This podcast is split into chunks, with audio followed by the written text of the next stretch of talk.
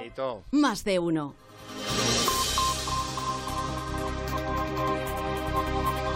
Con la excusa de tener que sacarle todos los días, empecé a salir más de casa hasta que, bueno, la depresión, digamos, fue disminuyendo y fue todo pues porque, porque Billy estuvo siempre a mi lado.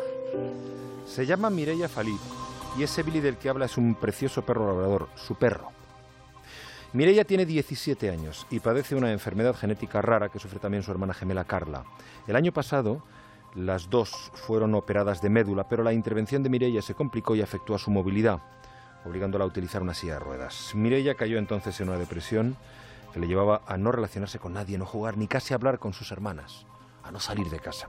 Después de probar mil cosas, la familia pensó en eh, recurrir a la terapia canina que recomienda la Federación de Afectados por Enfermedades Raras. Llevaron a Mireia a la escuela canina Docking de San Cugat del Vallés, donde la esperaba su director Antonio Dávalos para enseñarle varios perros que quizá pudieran ayudarla.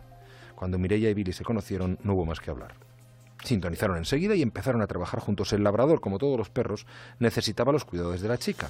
Y solo el tener que sacarle a pasear forzaba a Mireia a salir de casa y hablar con la gente que se acercaba a acariciar al perro.